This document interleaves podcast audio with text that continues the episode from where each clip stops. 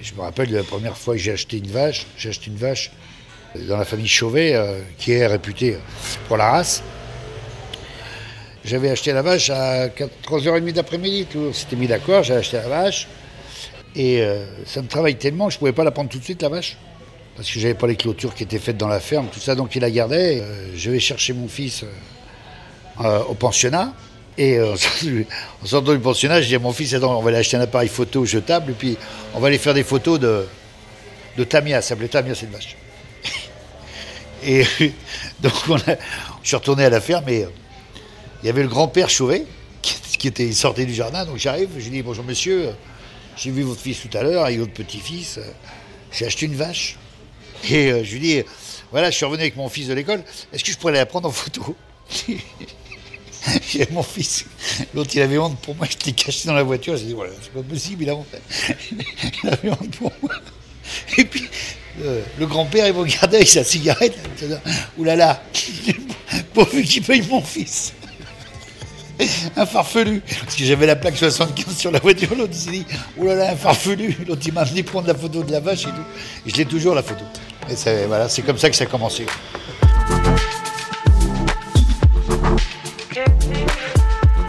C'est l'histoire d'un homme qui part faire fortune à Paris pour pouvoir un jour s'offrir une ferme, une véritable passion de la vie, celle pour l'élevage et plus particulièrement la race Ménanjou. L'histoire de Philippe Caïton que je vais vous raconter, c'est celle d'un homme obstiné, aussi un peu orgueilleux. Une vie romanesque avec le succès, la gloire, mais aussi la rancœur, la tempête. Je m'appelle Antoine Humeau, bienvenue dans Ils font l'Anjou, le podcast qui vous parle du territoire à travers les histoires de ceux qui y vivent. Il y en a qui, vont s'acheter un bateau, qui vont, voilà, d'autres qui vont s'acheter une voiture de course, euh, d'autres. Euh, voilà, chacun ses passions. Moi, c'était les vaches.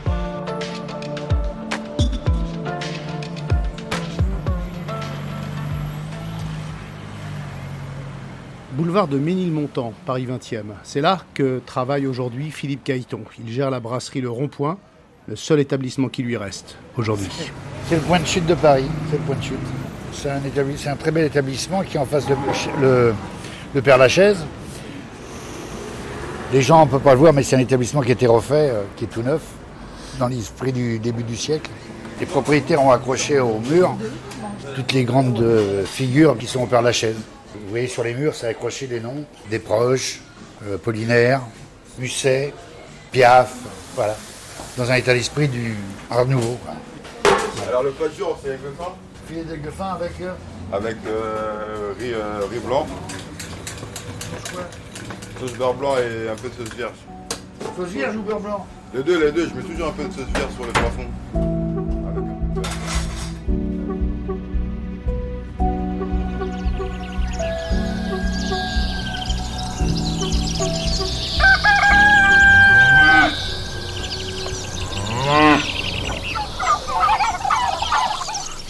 Notre histoire commence à Cholet, dans les années 70, pile à l'emplacement actuel du péage autoroutier. À l'époque, ici, il y avait une ferme. Mes parents avaient un, commerce à Nantes pendant 33 ans. Ils ont travaillé comme des fous. Et euh, j'ai été élevé par une cousine et un cousin qui avaient une ferme sur la route d'Angers qui s'appelait Laide Bureau.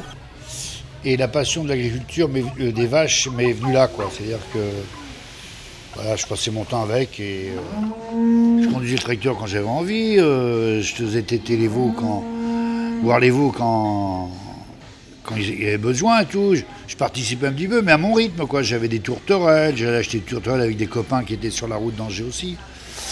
On était, on était libre, quand on allait à, euh, à, la pêche aux grenouilles, on faisait. voilà, ce que font. Ce que faisaient les enfants à l'époque. je travaillais pas, c'est-à-dire j'aidais, euh, mais à mon rythme. C'était un plaisir. Je n'avais pas de contraintes.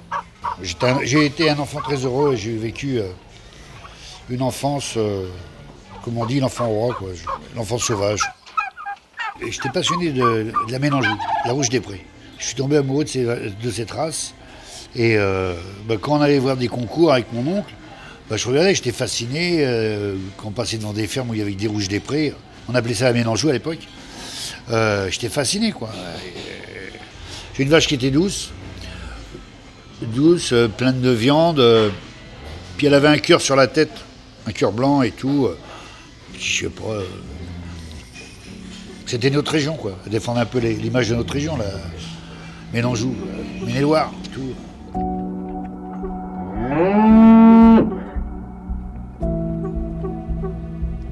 C'est donc avec cette histoire d'amour pour la Anjou que tout commence. Une passion qui va changer son destin, mais pas forcément comme prévu. Combien je vous dois, monsieur? 2,60.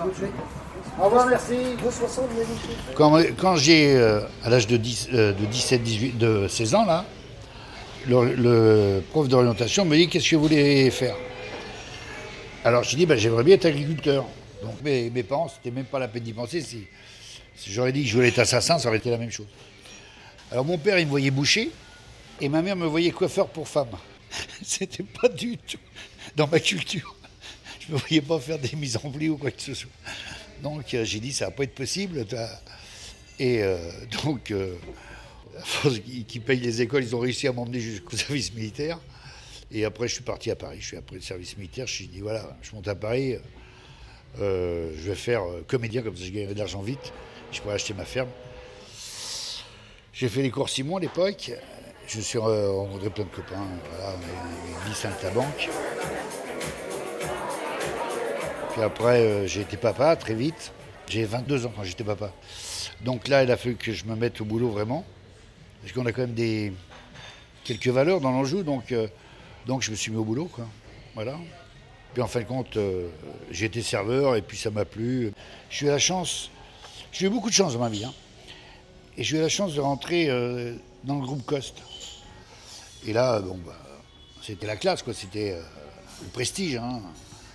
On disait qu'on est chez Coste, tout le monde nous regardait. euh, c'est comme si on jouait au Paris Saint-Germain aujourd'hui, quoi. Coste, c'était ça la référence. Après, je me suis associé avec un, un collègue à moi qui travaillait avec le groupe aussi. Puis on a commencé comme ça, qu'on a pris une brasserie, deux brasseries, trois brasseries. Je suis monté à cinq brasseries. Donc là, ça tournait comme un avion. Et donc là, j'ai eu euh, mes, euh, mes années de gloire, quoi. Mes années de gloire, façon de parler, quoi, pour, euh, pour mon niveau.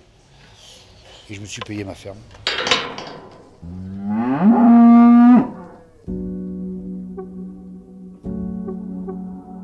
La ferme, c'est en fait une propriété luxueuse, un manoir du XVIe siècle. Ici, à Mazières-en-Mauge, tout le monde l'appelle le château. Son vrai nom, c'est le logis du Latet. Philippe Caïton est maintenant éleveur et il n'a pas l'intention de faire les choses à moitié. Il a plein d'idées et beaucoup d'ambition. Euh, Le but, quand je prends la ferme, c'est gagner tous les concours. J'ai tout gagné sauf euh, Paris, je suis arrivé deuxième. Là, le salon de l'agriculture, qui était une exposition. Mais tous les concours nationaux, je les ai gagnés. La première qui a gagné, c'était Cléopâtre. Après, elle n'arrivait pas à remplir, donc euh, elle n'a pas pu continuer. Puis après, j'ai eu Denise. Et Denise, elle a tout gagné. Après, j'ai eu Isabelle. Voilà, tous les ans, j'en avais. Tous les ans, j'en avais euh, dans tous les concours, dans toutes les, toutes les catégories. Elles avaient des dos exceptionnels. Pour moi, c'est la force, le dos. J'ai une petite vache rouge qui payait pas de minuit. Elle me sortait des veaux exceptionnels, mais elle m'a toujours sorti que des mâles. Mais euh, elle vélait toute seule, elle faisait des. On se demandait d'où, euh, comment elle faisait pour véler ça. Elle pondait ça comme un œuf. On pouvait mettre n'importe quel taureau, culard, tout culard, Ça sortait tout seul et tout. Il n'y avait à repousser rien et tout. Mais que des mâles. Tu dis, elle me fait, elle me fait des femelles, elle, demain ça part. hein. C'est venu.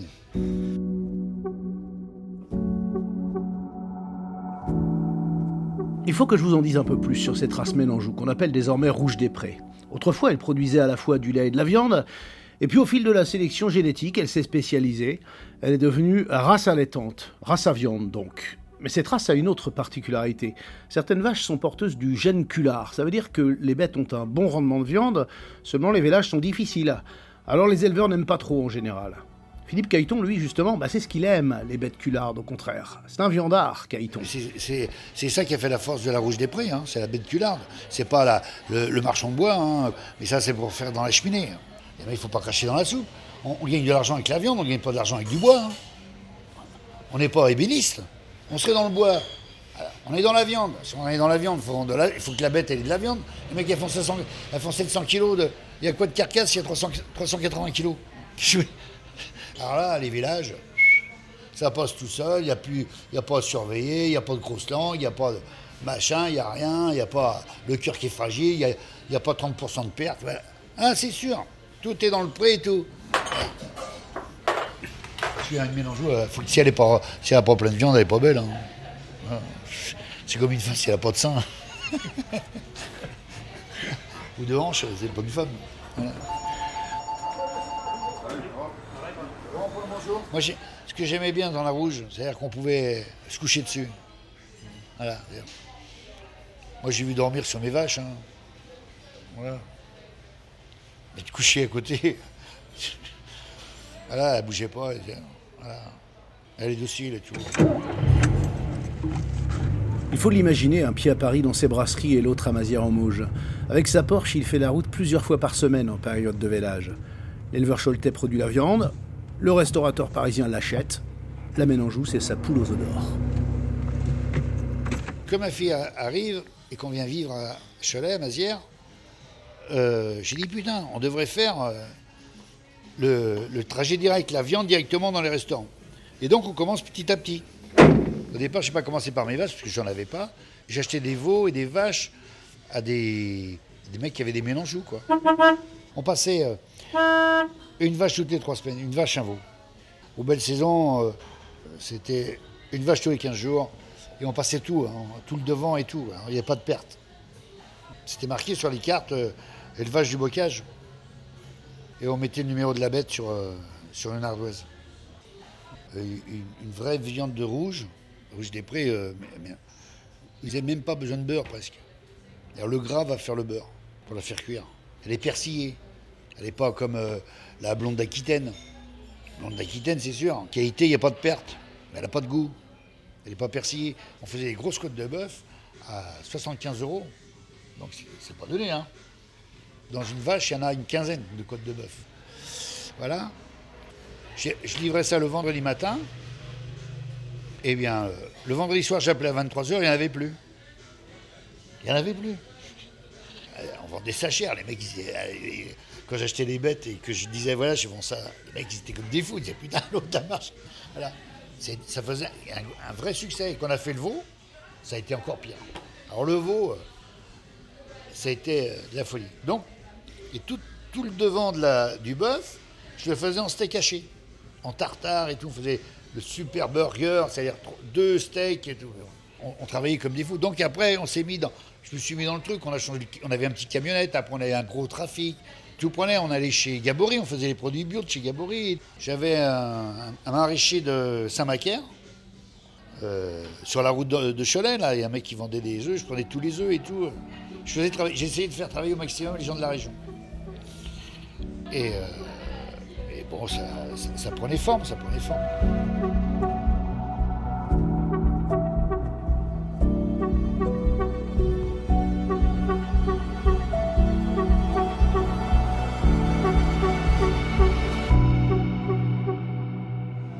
Tous les gens qui montaient à Paris pour voir mes affaires m'ont dit si un jour tu fais un truc comme ça à Cholet, tu vas faire un malheur.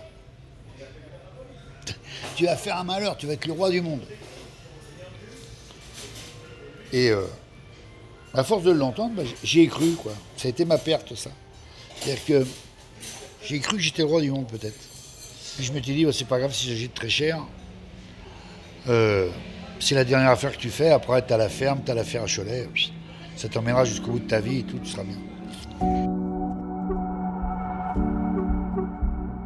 La nouvelle affaire, c'est le Continental, un café en plein centre de Cholet, vous voyez, place Travaux.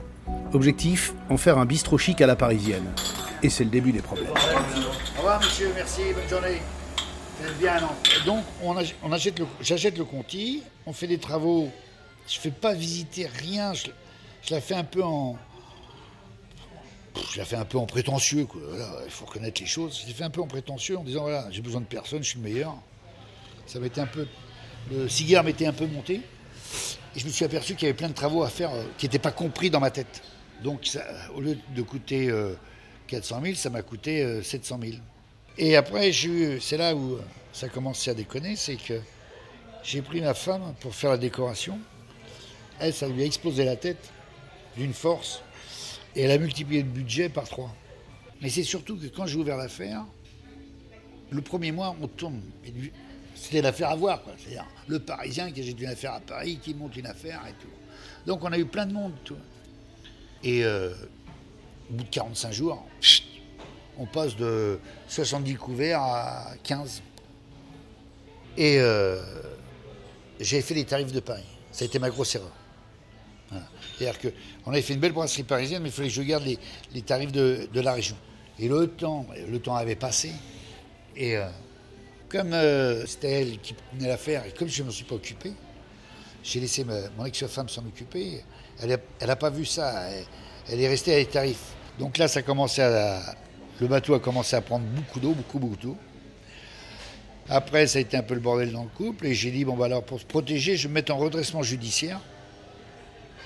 Et donc, je me suis mis en redressement judiciaire. Et c'était euh, un cabinet d'Angers où il y avait M. Rousseau qui s'occupait de. qui devait pour me protéger. Et donc, euh, l'affaire, il a réussi à, avec mon ex-femme, elle avait réussi à la remettre viable, l'affaire. On aurait pu euh, sauver le cul, quoi. Mais elle n'a pas eu la meilleure idée de se mettre avec. Donc, ils ont liquidé l'affaire. Je rigole aujourd'hui, mais j'ai pas rigolé tout le temps. Voilà, C'est-à-dire que mon ex-femme est partie avec l'administrateur judiciaire. Euh, le mec, il vient pour me sauver, mais en fin de compte, il, il me met la tête sous l'eau. Voilà, quoi.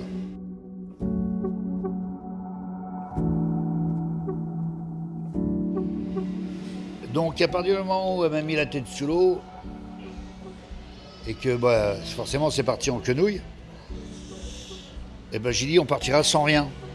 On va pas partir, on va pas vendre la ferme, on va pas vendre le logis, on va pas vendre. Parce qu'elle pensait qu'on allait tout vendre et puis qu'on allait partager euh, le peu qui restait, mais il en restait encore. Parce que comme on n'était pas mariés sur les séparations de biens, et j'ai un très bon ami banquier, j'ai demandé, dis-moi, voilà, le but c'est qu'elle touche rien. Pas une thune, pas un euro. J'ai dit si on vend, elle va toucher la moitié. On est...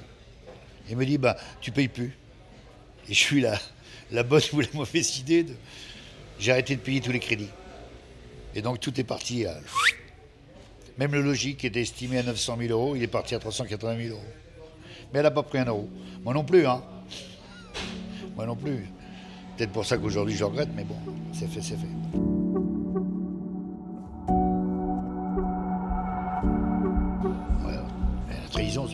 Pas pire qu'une trahison.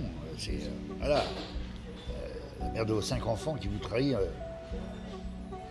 ça a été très dur. hein, il faut... Là, aujourd'hui, j'en parle, il y a cinq ans que c'est arrivé, ça. hein, donc, j'ai pris encore. Il y a de l'eau qui a passé sous les pots, comme on dit. Mais... Non, non, ça a été très, très, très dur. Très, très, très dur. Voilà, c'est une, c'est une page qui s'est tournée et tout. J'ai essayé de me refaire la cerise déjà et d'évacuer tout ça, quoi. C'est, c'est très dur d'avoir connu. euh, J'ai connu le, vrai bonheur. Le vrai. euh, Le vrai bonheur, quoi. Que ça soit. Le matin, quand je fais les ouvertures ici, le matin, je me lève à 5h30 pour, pour faire les ouvertures. Je prends ma bagnole pour venir bosser. Je me dis, putain, tu te rappelles, tu prenais ta 4L pour aller voir les vaches. Pour voir si tout allait bien. Mais ça me rapportait rien, les vaches. hein. Voilà. Ça me rapportait rien. Mais c'était comme ça. hein. C'était des. C'était une vie, quoi. C'était. euh, C'était un beau. C'est une belle. Un beau passage de ma vie et tout. C'était. euh, Je regrette, je regrette rien. Bon, que ça soit terminé en autre boudin, c'est emmerdant parce que. euh, c'est. On n'aime pas ça que ça se termine en autre boudin, mais bon voilà, ils disent qu'il paraît que ça s'appelle la vie.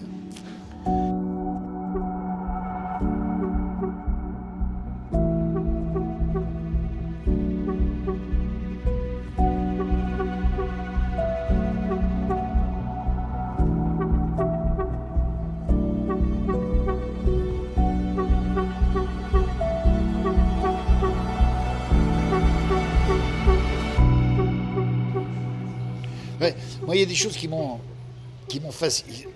Quand je me promenais le matin voir mes bêtes comme ça, euh, avec mes chiens, je me promenais voir mes, veaux dans les prés, tout bas, ou que j'arrivais dans des fermes comme ça. Vous savez, quand vous servez euh, des gens comme Carole Bouquet, des stars, hein, des belles femmes et tout. Et puis, vous dites, putain, il y a trois semaines, je servais un tel, ou Cavada, des grands journalistes et tout. euh, Vous leur serrez la main, ça va, vous allez bien et tout. Là. Vous parlez de tout et de rien. Vous êtes au fin fond de la Mayenne. Je prenais un verre de blanc euh, qui était tout pourri, qui, qui faisait pousser les cheveux, et euh, je prenais un café allongé avec ces gens-là. C'est-à-dire, tout ce monde, c'était, euh, exceptionnel.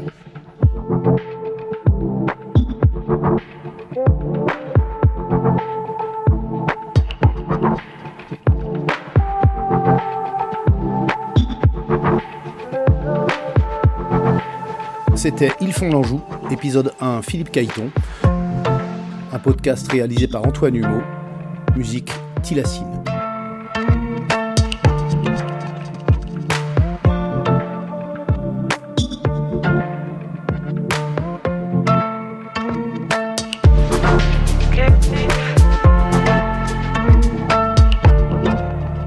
Le souvenir que j'aurais laissé dans, dans le Maine-et-Loire, c'est que je suis resté naturel, quoi. Je l'ai, j'ai pas triché, quoi. J'ai pas triché. Et j'étais vraiment passionné par les vaches. J'étais vraiment passionné, quoi.